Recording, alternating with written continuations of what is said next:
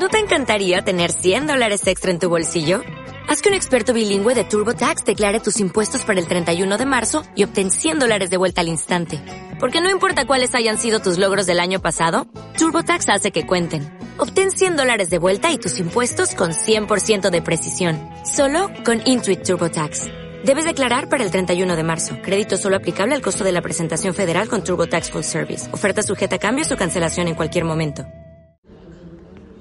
Estábamos en la época de los ares de Rusia.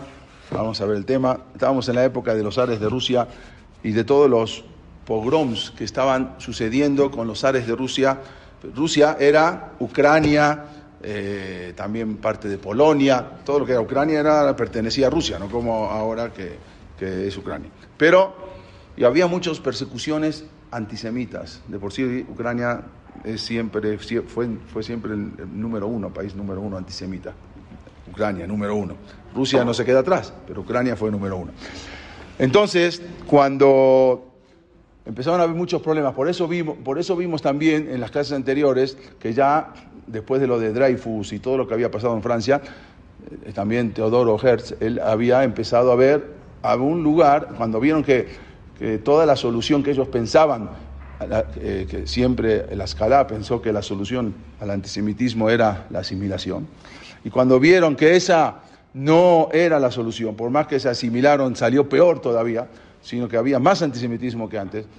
¿Por qué? Porque justamente este Dreyfus, que era un capitán del ejército, era un, totalmente un judío asimilado. Y con todo eso, el antisemitismo contra él y contra todos los judíos estaba muy fuerte.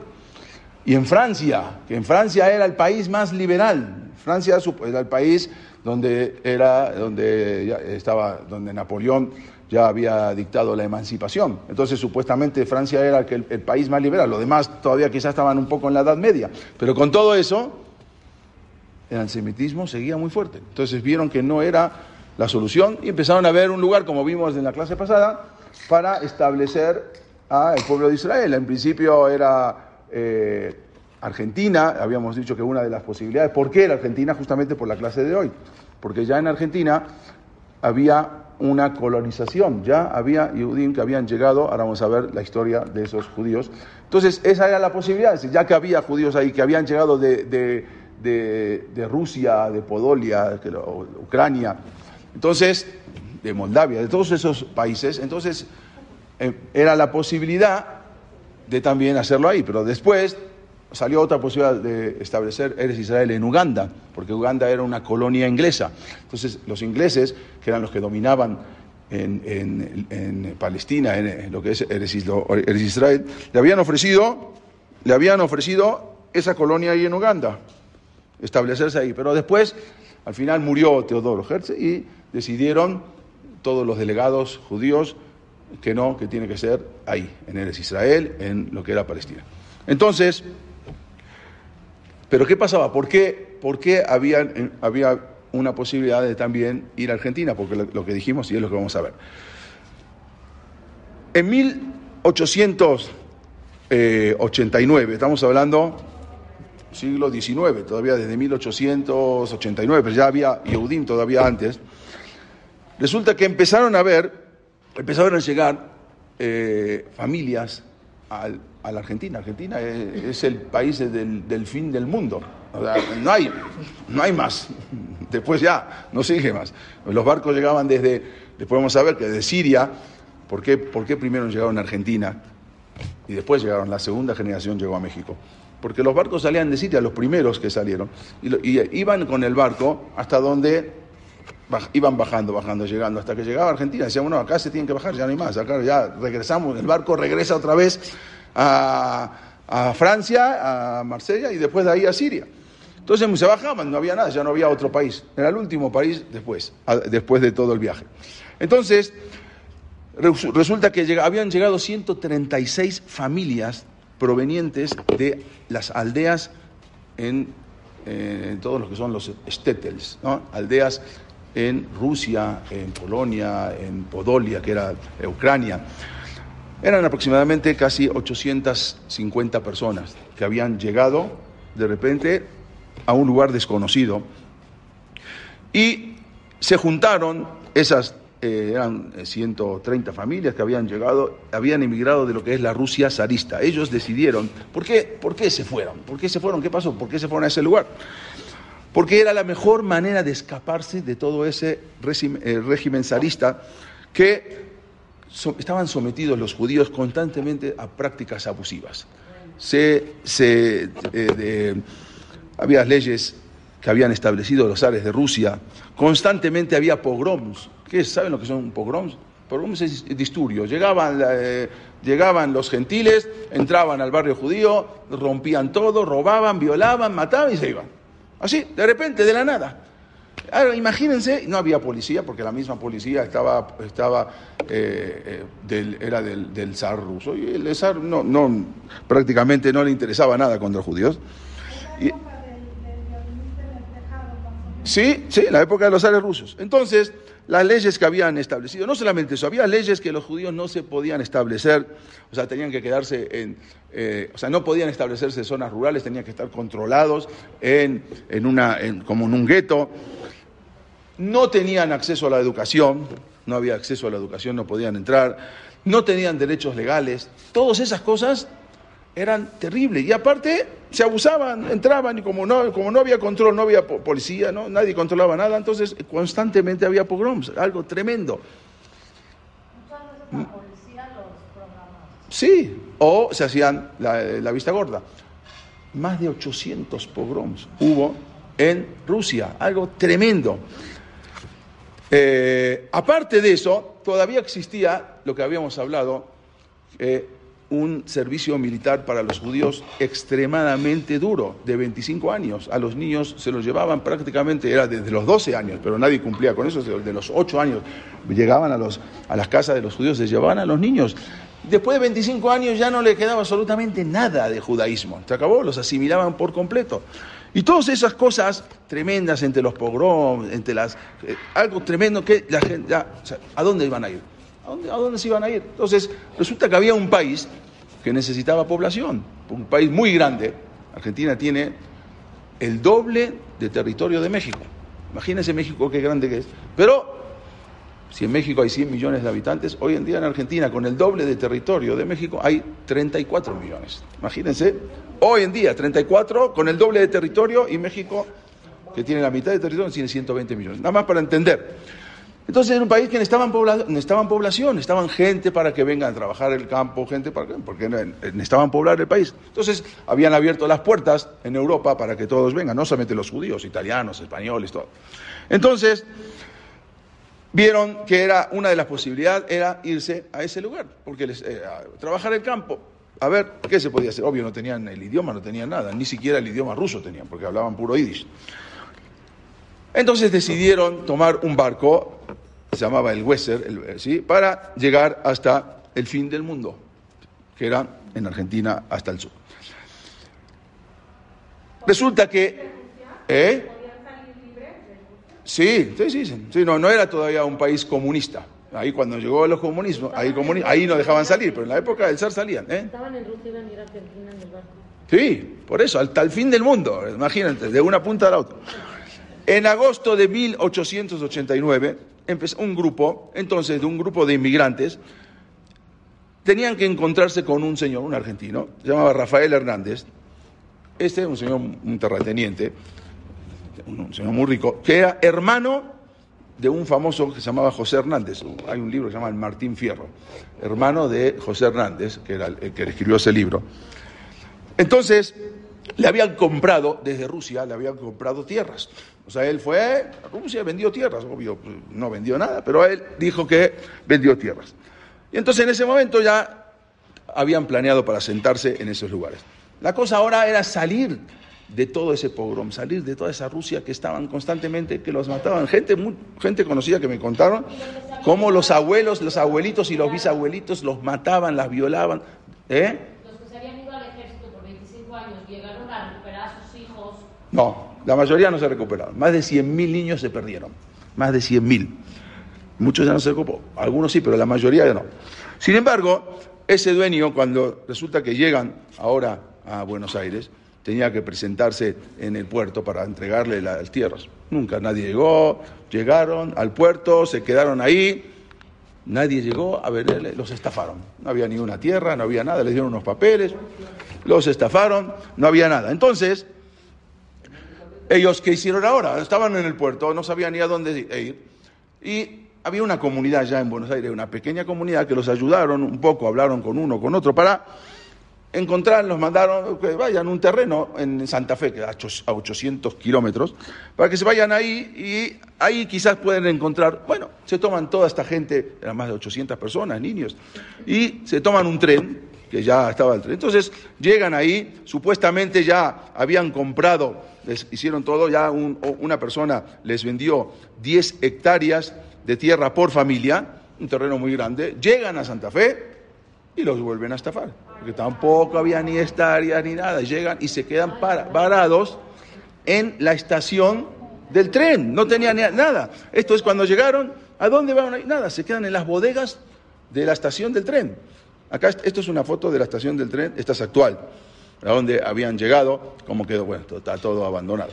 Y por segunda vez por segunda vez se encontraron estafados. Una vez que llegaron ahí, no tenían ni a dónde dormir, se fueron a dormir a las, bodegas, a las bodegas de ahí, de esta estación del tren. ¿A dónde van a ir? A dormir en el, a la intemperie en el campo. Entonces, hasta que, eh, se llama la estación Palacios, hasta que ahí quedaron a merced de lo que es el hambre y las enfermedades. ¿Cuánto pueden, pueden comer? No tenían ni comida, no tenían nada, lo podía, lo poquito que... Sin comida, había una epidemia en ese momento, bueno, murieron más de 60 niños, ¿sí? que, de los que venían, salieron de Rusia para morir en Argentina. Una esa tragedia, sumada a, empezaron a, más o menos a sentarse, pero muy precario, unas casitas que iban haciendo, todo eso, aparte sumando la distancia, eh, sumando la, distancia, lo que es cultural, porque llegan a un país que nada que ver, latinos con, con rusos idioma, que no había manera de comunicarse con nadie. No, es que alguien sabía español o inglés, nada. Entonces, llevaron que se empezaran a dispersar, las familias se empezaron a dispersar, unos se quedaron ahí, se fueron a otras colonias, porque ya no había manera de seguir en ese lugar. Y otros hasta retornaron a Europa. Cuando ya parecía que era el final de toda esta expedición y que estas familias nunca iban a encontrar nada y se iban a morir ahí, al final llega en 1889 un médico austríaco, se llama Guillermo Lowenthal, Yehudi era, pero asimilado, que estaba en Argentina, lo habían traído para curar en una provincia, en la provincia de Tucumán, y de repente escucha que hay un lugar que vinieron judíos que estaban hablando, hablando yiddish, entonces él se fue para ese lugar para a ver, y gracias a este señor que vino, al final él exigió a esos terratenientes que no le dieron las, segundas tierras, le exigió que le tenían que dar esas tierras, se metió con un abogado, todo al final logró que le empiecen a dar esas tierras que les habían negado. Bueno, pero de entre todo esto, toda esta gente que venían, era gente no ortodoxa, sino lo que sigue. Eran súper ortodoxos, súper, o sea, eran todos gente, eh, hasta rabinos habían venido. Vino un rabino muy importante, se llamaba el rabino Aaron Goldman, era un rap muy importante, ahora lo vamos a ver, eh, que, bueno, al final lograron asentarse cuando le, dijeron qué nombre quiere llevar, eh, ponerle a este asentamiento, le dijo Kiryat Moshe. ¿Por qué decía Kiryat Moshe? Después llamó Moisés Bill, pero ¿por qué Kiryat Moshe? ¿Por qué? Porque así como Moshe, no había sacado al pueblo de Israel de Misraim para liberarlos y llevarlos a una tierra de paz, o de libertad. También acá decían, bueno, salimos de la Rusia zarista, donde estaban los opresores, y llegamos acá a una tierra supuestamente de paz. Ellos buscaban lo mismo, por eso lo llamaron Kiryat Moshe. Entonces, luego este médico se dirigió a París para hablar con el rabino y explicar, y se encontró con un multimillonario judío que se llamaba Maurice Hirsch, el varón de Hirsch. Era, él había hecho eh, las vías del tren de, París y de Rusia, de muchos lugares. O sea, era un, un, judío, un judío muy, muy rico. Y eh, no, no era tan ortodoxo, pero muy rico. Pero, y él era, era filántropo, eh, eh, filántropo él, donaba mucho. Entonces, al final, él le contó, había, él tenía un hijo que había fallecido, y cuando le contaron la historia de estos, todos estos niños que fallecieron ahí, más de 60 niños, y cómo estaban desamparados, decidió adueñarse de la situación, adoptar a toda esta comunidad y por lo tanto él, eh, conmovido por todo este relato, todo lo que, entonces, todo lo que pasó, él y formó una empresa, eh, Jewish Community Association. ¿Para qué? Para ofrecer todo lo que necesitaban, mandó mucho dinero volvió a comprar tierras, o sea, él, ahora de las que lo habían estafado antes a los... Entonces ahora les vuelve a comprar tierra para que se eh, instalen ahí. Mientras todos, esto por ejemplo eran, estas fotos son fotos reales que estaban ahí, todos asentados en un lugar, no sabían ni a dónde llegaban, con niños. Bueno, él eh, formó estas... ¿Eh?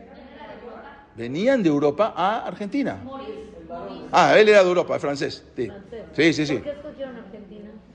Porque Argentina, como dijimos antes, les abría las puertas porque necesitaban población, necesitaban gente y era en ese momento exactamente, eh, había el campo ese era impresionante, entonces había mucho. Es más, Argentina en ese momento, aunque no lo crean, competía con Estados Unidos a ver quién va a ser el país número uno en el mundo. Si Argentina o Estados Unidos, de la potencia que tenía en cereales para abastecer a todo el mundo. Después se robaron todo. Pero eso era lo que estaba, imagínense, entonces llegaban a un lugar que les abrían las puertas, porque no había población, había muy poca población, hasta ahora. Entonces, eh, eso fue que empezaban a llegar y cada vez más. Después que este varón Hirsch, él compró tierras, empezaron, siguieron llegando más, más y más y más. Incluso hasta la Segunda Guerra Mundial, cuando antes de la Segunda Guerra Mundial se, escapaban del nazismo, también siguió llegando gente a esos lugares. No es en Buenos Aires, es a 800 kilómetros de Buenos Aires. Bueno, y se la conoció, luego se le puso como la Jerusalén argentina, así le decían. En ese momento había 5.000 5.000 judíos que ya empezaron a llegar de a poco, empezaron 800, pero fueron llegando, muchos se, fueron multiplicando, abrieron Betagnesiot, vamos a ver, incluso había una canción popular eh, que cantaban ahí, había un teatro y todo, y decían, eh, los llamaban a Moisésville como el pequeño estado judío dentro de la Argentina, donde el médico, el panadero, el cartero y hasta el policía eran judíos. Así era una canción que, contaban. Bueno, pero vamos a entrar un poco en esta historia. Los miles de judíos que venían de Ucrania, de Podolia, hoy en día es parte de Ucrania, de Sarabia, de Rumania, de Rusia, de muchos lugares de la, Europa oriental, Huían, como dijimos, de todos los pogroms, de las ciudades, de los regímenes, de los, de los ares, que les habían prohibido todos los trabajos. Los ares le prohibieron todos los trabajos a los judíos. Esto no puedes hacer, lo único que puedes hacer es, comerciar con ropa usada, no con ropa nueva. Y algunas cosas también, que, pero casi todo eh, no podían hacer. Incluso no se podían dedicar al campo tampoco. O sea, al campo era al campo, ni a eso, ninguna profesión. Entonces, como dijimos, empezaron, llegaron los judíos a establecerse a esos lugares, no encontraron nada, los estafaron, pero al final ellos decían como la tierra prometida, la llamaban. Los primeros pobladores, dijimos, llegaron a Moisésville. Al principio ni siquiera los dejaron desembarcar, o sea, los mismos, eh, el director de inmigración no quería que desembarquen, tuvieron que meterse eh, desde Europa y desde, y desde Argentina también. Y al final empezaron eh, a, como dijimos, empezaron a establecerse en esos lugares gracias a, como dijimos, varón Mauricio de Hirsch, fundador de la, de la, eh, de la colonia esta. Esto es, incluso es los papeles que, que, le habían dado, pero al final después los estafaron, las escrituras de todo esto, que al final era todo, eh, todo mentira. Pero empezaron, empezaron cuando en el momento más, más difícil, ahí empezaron a agarrar unas tierras, empezaron a trabajar la tierra y empezaron a a, trabajar en el campo, de leche, de queso, de, todo lo que se podía levantar. Y el judío es así, siempre de la nada va a levantar. Instalaron, se empezaron a instalar en diferentes provincias. Había todo esto también, eh, esto era la gente, nada más para que vean la gente cómo venían, pobladores, nada más van a ver esto cómo empieza y van a ver cómo termina. Pero gente que, como dijimos, eran gente sadiquín, Incluso hay una foto, no me acuerdo si es esta, del primer Siuma Jazz. Terminaron todo el jazz, el pueblo terminó el jazz y hicieron una fiesta del Siuma Jazz. Imagínense lo que era en ese momento. Hay un. vean algunas fotos que van a ver cómo eran la gente, gente trabajadora del campo, pero parecían jajamín, parecían rabinos. ¿Qué, año fue este? empezaron desde 1880, 1883. ¿En México todavía no había pero recién eh, a partir de 1900 empiezan. O sea, ahí todavía habían llegado un poco antes. Incluso ya había todavía Yehudim en, Buenos Aires. Hay un, eh, un, eh, un, escritor que salió de ahí, que él, él había llegado cuando era muy chiquito, y él hizo un libro muy famoso que se llama Los gauchos judíos, se llama Alberto Gerchunov. Él había llegado también en 1889 a la edad de cinco años y él escribió, él fue el que más o menos relató cómo, se vivía ahí, qué pasaba, cómo fue cambiando la población. Él también era perteneciente a una, una familia que, que, se había escapado por las eh, persecuciones zaristas desde muy pequeño, y él había escuchado también de la boca de su padre cómo eh, los relatos él era, tenía cinco años, pero había cómo, cómo fue, cómo, cómo se instalaron. Y entonces él lo escribió, lo transcribió en un libro, se llama Los gauchos judíos. Alberto Gerchunov, ahora, lo van a ver. Ok, él, eh, incluso después más a ver, este es Mauricio Hirsch, el que, el que compró todas las tierras, el, rico Yehudi, que incluso hoy en día hay una calle ahí mismo, varón de Hirsch. Todo esto son los, la gente, los niños que venían eh, prácticamente sin nada. La gente, obvio, lo que se fue, se fue sin nada.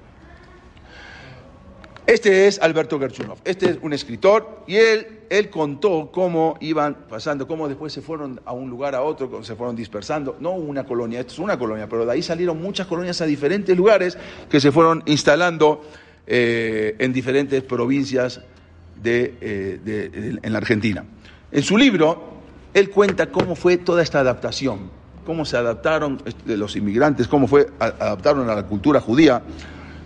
Cuenta mediante varios relatos inspirados en su propia niñez, cómo él fueron, cómo fue viviendo. Incluso como dijimos que la llamaban eh, la Jerusalén en Argentina, así le decían a Moisésville, a esa, a esa, a esa colonia donde se instalaron.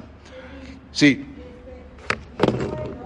Cuenta que eh, empezó a contar cómo fue la transformación, cómo fue esa transformación, porque eran saddikim, eran gente muy, muy, muy ortodoxa. Que él cuenta ahí que cómo incluso fueron celebrando, por ejemplo, en 1910, igual que en México, era los 100 años de, era el centenario de la independencia. Entonces ahí cuentan cómo en 1910 hicieron toda una fiesta. Ahora vamos a ver. ¿Cuál era en ese momento la nación más? Eh, había una duda, como lo dijimos antes, ¿cuál era la nación más importante de toda América? ¿Si era Estados Unidos o Argentina? Esa era la duda que había. Había una gran polémica que en el futuro, ¿quién va a ser la número uno de América? Obvio, una se fue para arriba, la otra se fue para abajo. Y él escribe, le voy a, voy a leer los que escribe, entonces ahí se van a dar cuenta ustedes cómo la mentalidad fue cambiando, porque llegaron a Santiquín y ahora cómo empiezan a ver las cosas.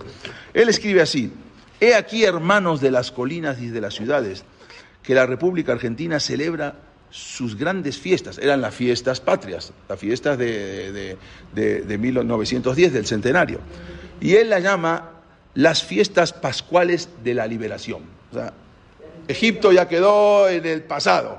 ¿sí? Ahora estamos hablando de la liberación, otro tipo de liberación. Dice, recuerden cuando ponían allí en Rusia las mesas rituales, o sea, las mesas de Pesach, ¿sí? para glorificar la Pascua, Pesach. Esta es una Pascua magna, es más grande que Yesiad Misraim.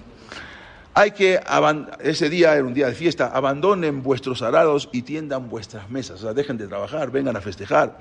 Pongan las mesas con manteles blancos, sacrifiquen los mejores corderos y pongan el vino y la sal, porque es el momento propicio Dice, judíos errantes desgarrados por viejas torturas. O sea, esto era la mentalidad, cómo iba cambiando. Eh, arrodillémonos bajo los enormes pliegues de la bandera argentina. O sea, imagínense, patriota, pero uno llega patriota, patriota, hasta que llega un lugar que llega un momento que la persona después se, eh, se desanima por las cosas que iban ahí. Entonces ahí empezaban el himno, dice, el himno no que tenían que cantar, ahí era, antes era, no era como hoy en día, hoy en día, ¿quién, quién, quién se acuerda de la fiesta patria? Pero antes eran muy patriotas. Entonces el himno que tenían que cantar era nadie se acordaba, pero en una estrofa dice libertad, libertad. Entonces decía la libertad, la libertad del recuerdo de la vieja esclavitud y ahora estamos libres. Y cantaron el himno como si fuera Shirashirim. Bueno, eh, es una tienda, sí, así eran las tiendas en ese momento, cómo, cómo empezaron. Todo eso son fotos de su momento, cómo empezaban a establecerse, cómo empezaban a trabajar. Vean acá un trabajador, ¿sí? un zapatero. Vean cómo, cómo, bueno, obvio, eran así que venían de Rusia. Y él cuenta, este sigue contando, que él, que le había dicho un, rab, un rabino en Rusia antes de que salgan a Buenos Aires, que según lo que cuenta él, que cuando se reunieron en el Beta Knesset antes de partir para Argentina, él dice, es por eso que cuando me anunciaron de la emigración hacia Argentina, me olvidé de mi regocijo de la vuelta hacia Jerusalén. O sea, se me olvidó eso que siempre que, decimos, eh, y me escajé Jerusalén. No, Jerusalén, nada, olvídate, ahorita ya tenemos Argentina, ya tenemos la nueva eh, se empezaron a acomodar. Entonces, a la Argentina iremos todos y volveremos ahora a trabajar la tierra, vamos a cuidar nuestro ganado. Cada uno veía la mañana en que abandonó el imperio ese del zar y ahora veía que llegaban a la una tierra, le decían la tierra prometida, a la Jerusalén anunciada, y así hablaban en, las sinagogas. Y él decía, ojalá, este mismo Alberto Gerchunov, ojalá yo en mi, en mi vejez pueda llegar a besar esta tierra y bendecir bajo los cielos a los hijos de nuestros hijos. Imagínense, eh, él decía, aprendí a amar el cielo argentino y mi alma se impresionó con el, espíritu, se impresionó con el espíritu de la tierra. Imagínense cómo empezaron ahora a aparentemente a ser muy patriotos, más de lo que, más de lo que se podía hacer. Paradójicamente, hubo también asesinatos en ese lugar. Y al papá de este Gerchunov también lo mataron por ser judío. O sea, lo que ellos llegaban al principio con toda la emoción, llegamos a una tierra, empezaban a ver también problemas. Hubo muchos asesinatos. Cuando se fundó este pueblo, el pueblo de Mosesville, el rab Aaron Goldman, era un rab muy, muy importante. El rab Aaron Goldman, acá lo vemos, eh, había venido también. Él se escribía carta con el Jafes Jaim. O sea, no era cualquier rab. Él mandaba cartas y con el también con el rabel Hanan Spector que, en Kopno, en, Lituania. Con los grandes rabinos, él se mandaban, que se conservan todavía cartas de alajot, cómo era la alajá, cómo tenían que hacer, porque acá no, se puede pedir todo el año eh, porque, porque, acá, porque en Argentina llueve siempre. Bueno, entonces había muchas cartas que habían... Eh, eh, habían, que habían escrito en un rab muy, muy grande, y él se encargó también de ordenar a los judíos, este rab Aaron Goldman, acá es una de las cartas que él mandó al rab el Hanan Spector, en un rab muy importante en Lituania. Pero después se empezaron eh, incluso era en ese momento, aún los, los gentiles, los goim, eh, respetaban tanto que cerraban el día de Kippur. El día de Kippur, aún los goim cerraban. Imagínense el respeto en ese momento. Pero desgraciadamente también hubo, hubo muchos asesinatos, hubo 22 asesinatos eh, a jóvenes, a niños que les querían a veces robar. Eh, que tengo los nombres de los que asesinaron, no viene al caso. Este, este es el Keber, la Matzeba de el Rabir Aaron Goldman. Hubo eh, unos que, por ejemplo, em, eh, fueron asesinados para robarles. Hubo una, el administrador, se llamaba Noah Horowitz, él era el administrador de la colonia, fue degollado porque le querían robar sus zapatos. Imagínense, o sea, eh, sufrían, o sea, ellos pensaban que ahora venimos a la tierra de la libertad, a la tierra de la, de, la paz, pero no, no, no, fue tan fácil. Pero les eran por maleantes, no porque Por maleantes, no, no, no por antisemitismo, porque ni sabían, pero después empezó, pero eran por maleantes, claro. Otros cuatro jóvenes también, que acá tengo, eran, eh, también habían sido, fueron asesinados también, también para robarles. El Hazán también se llamaba Pinjas Feynman, también eh, el, padre también de Gerchunov, de este, de este escritor, también fue, fue apuñalado, por un borracho. Y así eh, eran eh, problemas que eran constantemente. En una, en, una, en una, ocasión entraron a una tienda y mataron a toda la familia Weissman. Todo era en 1897, estaba el dueño de la tienda de abarrotes generales, estaba, eh, se llamaba Joseph, también su esposa y sus cuatro hijos el más pequeño de 22 días. Y a todos hacían para robarle la tienda de abarrotes. O sea, veían, ya, esto le vamos a robar, nadie los defendía. una joven, vamos a ver más adelante, de 19 años, se llamaba Miriam Ali, eh, Alixen, Alixenister. Bueno, la- era, también era la jovencita más buscada también en Moisesville, también la mataron. Pero todo esto, vamos a ver cómo se empezó a transformar. Vean un poco cómo llegaban. Estos eran jajamín grandes que habían llegado. Y a veces no eran jajamín, eran, eran personas normales. ¿Conocen al Rababor? Su esposa de Rababor, la señora Rosita, el abuelo, eh, apellido Berdichevsky, era uno de los rabinos de Moisésville. El abuelo de la esposa de el, eh, del Rababor. ¿Eh? Berdichevsky, Rabeliezer Berdichevsky. Él también era rabino. Él había venido también con estos que vinieron de Rusia. El abuelo de la esposa del rabino también. Y había muchos jajamín grandes. ¿Conocen a, a, a Mario Sinai? Mario Sinai es una persona que él es eh, un guía, de- especialmente de Polonia, fue más de 100 veces, muchos, seguramente muchos lo conocen. Este es el bisabuelo de, de- de Mario Sinai. Vean lo que es. De una vez le dije, vea, vea lo que es tu bisabuelo y vea dónde terminaste tú, qué pasó. Venía de Rusia. y- También, el rabí Mordejai Rubén Sinai. Pero Talmidei Jajamim eran grandísimos, el bisabuelo de Mario Sinai. Bueno, entonces, el, o el tátaro, creo que el bisabuelo. Eh, todo esto, sin embargo, hay una, una de las tantas eh, escenas que él escribe, este Alberto Gerchunov, de lo que iba pasando, que con esa escena nos vamos a dar cuenta cómo fueron cambiando y cómo se fueron prácticamente asimilando una comunidad que habían hecho Siuma Jazz, hasta el carpintero, hasta el zapatero estudiaba, él estudiaba la Gemara. Todos los días, terminando de trabajar el campo, se sentaban a estudiar. Y toda esa comunidad tan grande, vamos a ver con esto uno de los relatos que nos vamos a dar cuenta de lo que sucedió para que entendamos un poco cómo estaba la cosa. En el relato hay una escena que él, que él eh, y él- este, este que escribe incluso toda esta escena no la ve como una destrucción, lo ve como una cosa importante. Hay una escena en el que se relata que, iba, que sucedió un día de Shabbat. Esto para que vean, son los, son los Beta Knesiot, ahora bueno, fue renovado hoy en día, había varios, varias sinagogas chiquitas, varias sinagogas, había Bet Midrash también, y esto era la gente, la gente normal. Acá vemos cómo, cómo estaban estos en Moisés Vid. Esto es la gente normal. O sea, así, así habían llegado. Había, y esto quizás no es un rabino. Este era una persona que trabajaba al campo. Vean cómo la gente... Vivían en el... en- no, a 800 kilómetros de la capital. Sí, exactamente. Este- estos son gente de ahí, gente de, de- de- de- de cómo habían llegado, rabinos, y, y quizás algunos no eran tan rabinos, pero eran gente normal. Y así habían llegado de Rusia, de Polonia, de todos estos lugares, como dijimos. Ahora, ahora, vamos a ver. Ahora, ahora, es, bueno, ahora, exacto, ahora vamos a ver todo eso. Esto era en el Beta Midrash. Esto era cuando estudiaban, después de trabajar, iban a, a estudiar todos al Beta Midrash. No había otro lado, no había a dónde ir. Estas son algunas de las sinagogas. Esta es en otra colonia, llama Colonia Carmel. Vamos a ver, esto es para que, esta es una escuela, se llama eh, Yadut. Varias escuelas, e incluso también había un teatro de Moisésville, después hicieron un teatro. Esto es lo que quedó como quedó ahora. Pero nada más para que entiendan un poco esa escena que les voy a contar ahora.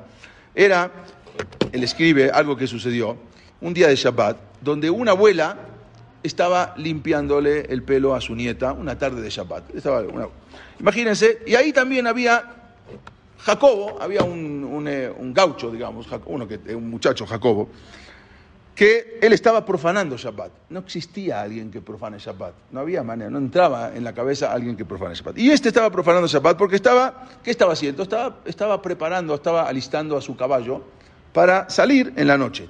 Entonces en ese momento llega el rab, el rab llegó para hacer Sodash Elishit a la casa, y le dice el rab, oye Jacobo, ¿te estás olvidando que hoy es Shabbat? ¿Cómo estás limpiando, preparando y limpiando tu caballo? Entonces le dije, no, Rab Sejaria. Dice, no, yo solo estoy limpiando mi caballo. ¿Sí? Ya le di de tomar, esto es lo que escribe en el libro. Eh, y lo estoy preparando para en la noche que voy a tener que ir a recoger el ganado. Entonces el Rab le contesta, es que tampoco se puede limpiar el caballo en Shabbat. No estás montando el caballo, pero estás limpiando el caballo en Shabbat. Y en ese momento, en la misma escena, está la esposa de doña Raquel, que le estaba limpiando la cabeza, como dijimos, a, su nieta. Y en ese momento dice doña Raquel, déjalo, le dice al esposo, déjalo al rabino, déjalo a ese gaucho. Él no sabe ni lo que contestar. ¿Acaso no ves cómo viene vestido? No viene vestido de Shabbat, viene vestido de gaucho. Mientras que cuando va al, a la- al Betacneset se queda callado y ni siquiera sabe rezar. Él es mi nieto, fue educado por mi hijo, mi hijo era el chojet, dice la señora. Y él ni siquiera sabe rezar. O sea, nada más para entender, el abuelo, chojet, y el nieto ya no sabe ni rezar.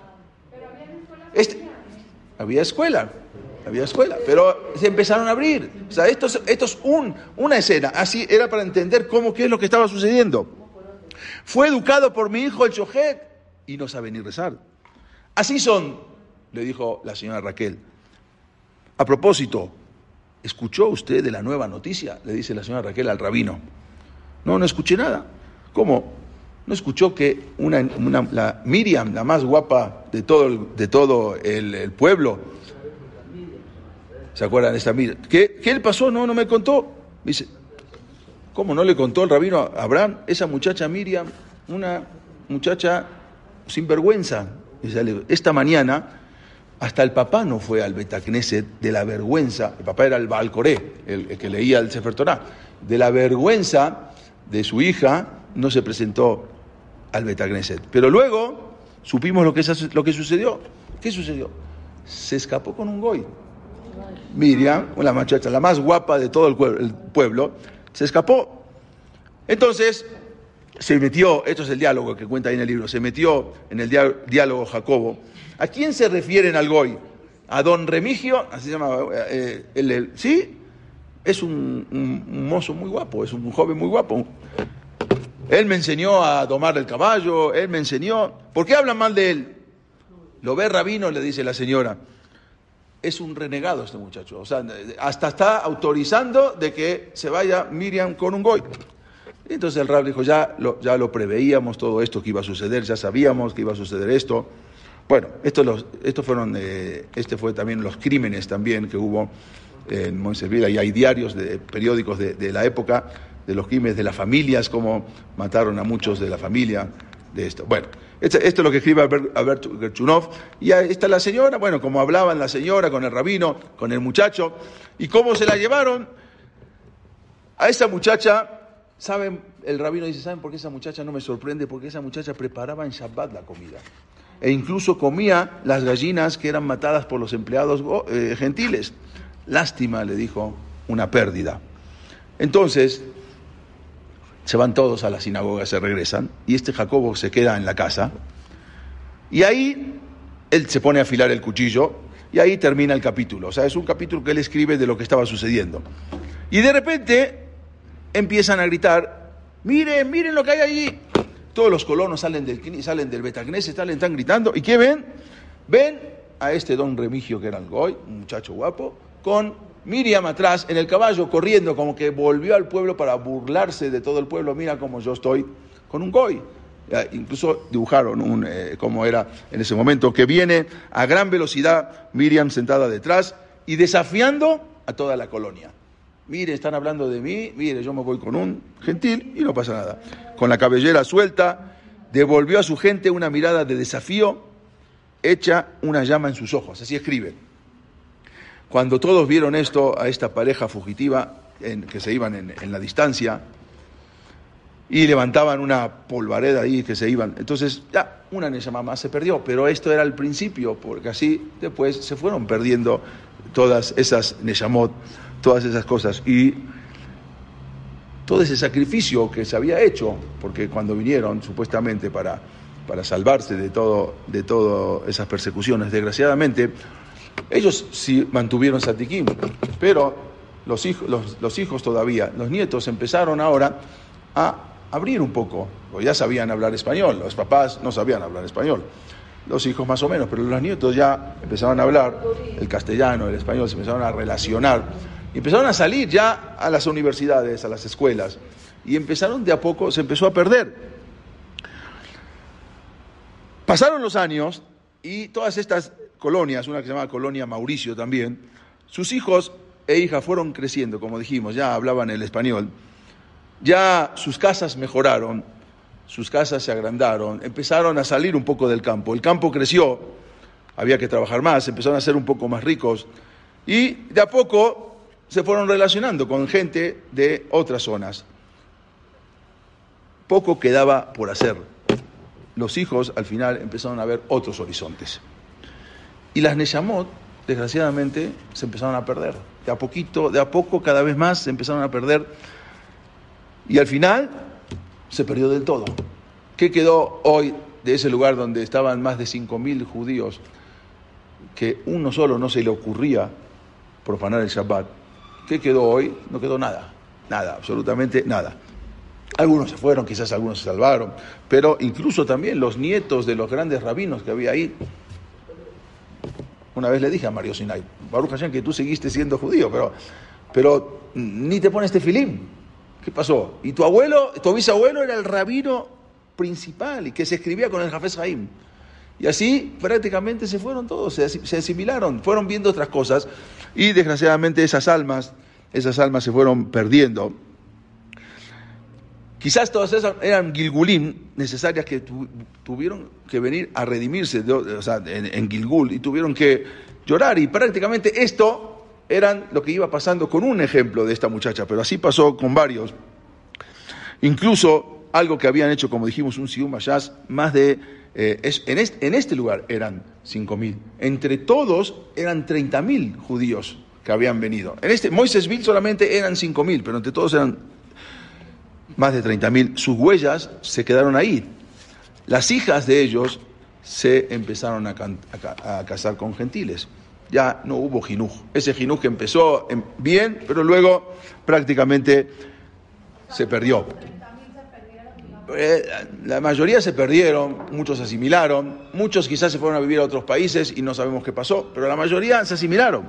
¿En el transcurso de cuántos años? En el transcurso de 70 años, prácticamente de mil, fin de 1800, de 1900, 1890, por ahí 1889, ya después, en 100 años, ya no quedó nada. Todos esos Betacnesiot quedaron cerrados. Todas esas yeshivot ahorita son museos. Todo eso no quedó absolutamente. En una ocasión, hace unos años, me contó el Rab Efraín Dines que ya todos los Betacnesiot estaban cerrados. Y él, una vez, eh, quiso ir, fue con sus alumnos para, para ver los lugares, o sea, eh, y es bonito ver a dónde vivían, dónde trabajaban en el campo, dónde vivían los Yudim, dónde están los vegetarios que quedaron todos como museos. No, no, no, no es que se transformaron en iglesias, están todos como museos. Y estando en el hotel, me contó él, que de repente le anuncian al Rab Dines que en el lobby lo busca una persona que viene a saludarlo. De acá de Moisésville, digo, nunca me imagino que yo tenía amigos acá, pero bueno, bajó y se encuentra con el sacerdote de Moisésville, que vino a recibirlo. Y le dijo, es un honor para nuestra comunidad vuestra presencia de un rabino. Y entonces el sacerdote, el cura, le dijo, mire, yo vengo a comunicarle que la verdad, yo, por respeto a vuestra religión, cuando hay un esped, cuando muere alguno de los que judíos, y la verdad que no hay quien vaya a hablar, y a mí me contratan para hablar. Entonces yo tengo que hablar, yo, tengo, yo soy el que hace el esped. Pero le quiero decir que por respeto a vuestra religión, yo no hablo nada del Nuevo Testamento. O todo lo que yo no, no, porque sé que ustedes no... ¿sí? Entonces nada más, nada más le vengo a decir que yo soy el que, el que, el que hablo en los espedim. ¿sí? En las, eh, pero, por favor, yo lo puedo seguir haciendo, pero le pido que manden un rabino para que, por, para que, para que vengan a hablar a alguien de, de su comunidad. No, eh, no en ese lugar. Eh, en otros lugares sí, no en ese lugar. Entonces, sería mejor si ustedes pueden mandar a un rabino. Esos mismos que ahora escuchan el esped ¿sí? del el cura, esos mismos que, que sus tatarabuelos habían, eran aquellos que habían terminado el chas y que habían hecho una celebración en todo el pueblo, ahora prácticamente no quedó nada, nada, quedado todo, esto, esto era el Siumayas, esta era una, una, una, foto del Siumayas del pueblo, de los Jajamim, del pueblo, y como estaban todos así, algo impresionante, prácticamente hoy en día no quedó absolutamente nada. Esto es como habían llegado. Y desgraciadamente, si vemos de Am Israel desde el exilio, desde Jerusalén, de Jerusalén a Babilonia, a veces de Babilonia a España, a Alemania, a Rusia, a Polonia, después a, España, a Turquía, después a Alepo o Damasco, de Damasco también, y de Varsovia y de Vilna, a México, a Argentina, a Estados Unidos, a Panamá. Todo es un ticum, es un ticum que el Yehudí va haciendo en cada lugar. Una vez lo hablamos. En España y en Polonia, durante más de mil años, hubo cientos de miles de Yudim. En España hubo más de un millón. En Polonia también era más de tres millones de judíos. Hoy, hoy en, en Polonia, en Varsovia, que es la capital, no hay ni, un- ni siquiera eh, un minyan, no existe. Hace 70 años había más de 3 millones. Se terminó el ticum que había que hacer. Los Yudim, vamos de acá para allá, recorremos las geografías por todo el mundo y vamos pasando. A veces no entendemos por qué suceden las cosas. Nada más, estos son unas fotos para que vean cómo eran y cómo se fueron de a poco transformando. Por eso le decían los gauchos judíos, empezaron a vestir como... em-. Y esto es lo que dice que en Misraim, las cosas que nos, nos, nos, nos salvaron, era que no cambiaron el lashon y no cambiaron malbusham, su ropa, y le sholam, le shonam también. Se cuidaban. Su- y estos empezaron a cambiar, empezaron a cambiar sus costumbres, empezaron a cambiar sus ropas. Así le decían a los gau- gauchos los que, los que estaban en el campo, los que iban eh, con los rebaños eh, y llevando, sí, así le decían. sí. Y prácticamente de todas las colonias, nada más quedaron el, el recuerdo de todo eso. Hay una algo muy interesante. Dice que a veces también uno dice, bueno, eh, eh, ellos también tenían un paquete muy difícil, vivían, vivían eh, perseguidos, en pogroms, era muy difícil también. Y a veces uno mismo, si se pone a pensar la vida de uno, como dice el rap, uno a veces dice, qué vida que tengo y todo, pero dice el rap Simha Munim, dice, dada la opción, la gente reclamará su propio equipaje en la vida sobre los demás. Esto se lo voy a traducir en español, este es el rap, no sé si alcanzan a ver. Y esto es mamás, es, una, es algo impresionante. Dice, si el equipaje de vida de cada uno se extendiera sobre una gran mesa, vamos a decir que lo pone una, toda, toda la vida de uno, y le da la opción a la persona de cambiar tu vida por la de otro, ¿qué harías? Dice, lo más seguro es que la persona vuelve a agarrar su misma vida. Y no solo eso, sino que muchos se sorprenderían al descubrir que su carga era de hecho la más liviana de todas. A veces uno dice, bueno, el paquete de uno me quedo, me quedo con mi paquete, que el paquete de otro uno no sabe que viene. Era, difícil, es difícil la vida a veces, y más ahí en Rusia, pero al final uno dice, bueno, me quedo en Rusia y después, ¿qué va a pasar? ¿No va a pasar? Pero sigo siendo yudí y de repente se fue a otro lado y se perdió absolutamente todo. Una vez dijo Víctor Frank, dice, nos pueden quitar todo en la vida, menos una cosa, la libertad de elegir cómo reaccionar ante determinada situación.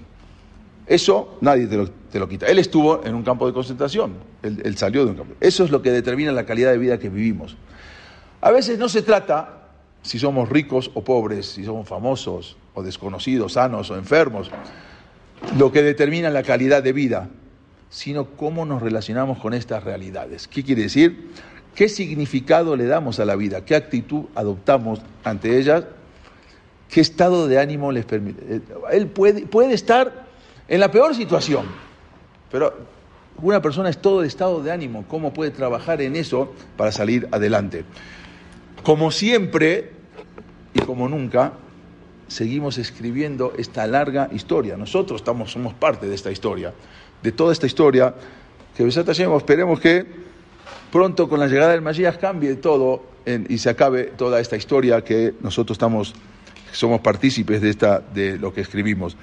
Una vez estaba Víctor Frankl, él, él estaba en el campo de concentración y él estaba en la, eh, donde dormían, en la barraca. Y entonces, de repente, escucha que eh, uno que está soñando ahí, un- uno, un- uno que estaba durmiendo a su lado, y estaba soñando, y, pero como sonámbulo, pero gritaba, entonces de los, de, de, que estaba soñando. Entonces vino uno y le dijo, ya despiértalo, despiértalo, mira cómo está gritando. Dijo, no, Déjalo, por lo menos en su sueño es mejor que la realidad. Déjalo que siga su sueño porque su sueño es mejor que la realidad de lo que estamos viviendo. Por lo menos ahí está en su sueño. Imagínense lo que pasaba. A Israel pasó por muchas cosas. Nosotros, Baruch Hashem, porque ahora estamos en, un, en, todo en un remanso de paz de toda esta situación. Baruch Hashem hace 70 años, casi 80 años que no se escuchan estas cosas. Pero a todos nos tocó, a todos nuestros ancestros nos tocó vivir cosas muy difíciles. No porque nosotros vivíamos en, eh, Siria, estábamos mucho mejor que estos que vivían eh, en, Rusia. También había persecuciones, también había matanzas, también había eh, acusaciones falsas, siempre hubo. Es él, a veces bueno, y se pregunta, ¿por qué pasan estas cosas? Nosotros no entendemos, pero tenemos que saber que todo es el camino para llegar a la, a la No es fácil llegar a la Geulá, a la salvación con el Mashiach. Hay que pasar, hay que, hay que superar todos los obstáculos. Baruch Hashem, Am Israel, con la emuná que nos insufló Abraham vino de ese momento, vamos pasando todos esos obstáculos. Hashem, que pronto veamos la llegada del Mashiach. Y después con esto, que se termina esta situación, vamos a ver cómo siguen en otros lados y cómo ahora empiezan a llegar, como ya lo vimos la vez pasada, la saliot a Eres Israel, y cómo Josué va preparando el camino antes de que venga lo que es la Shoah. Se van a preparando cuando Imbiaboe sabe la Mahanea de Lifleta. Cuando venía Esab a destruir un campamento, Boreolam ya estaba creando otro para la salvación. Josué siempre Magdim Macá. Cuando va a venir una tragedia en algún lugar, Dios está creando la salvación en otro lugar. Boreolam ya estaba creando la salvación después de dos mil años casi en Eres Israel, algo que nadie se esperaba, porque iba a venir algo muy fuerte. Entonces, cuando va a venir algo muy fuerte, ya tiene que estar la salida en otro lado, y es lo que Kosovo fue poniendo para que a Israel nunca, nunca quede yatom, nunca quede huérfano. Esto, pues, la, con, con, la llegada del Mashiach, pues, pronto, que terminemos con todas estas cosas y que sigamos con esta emuná fuerte en la Gracias.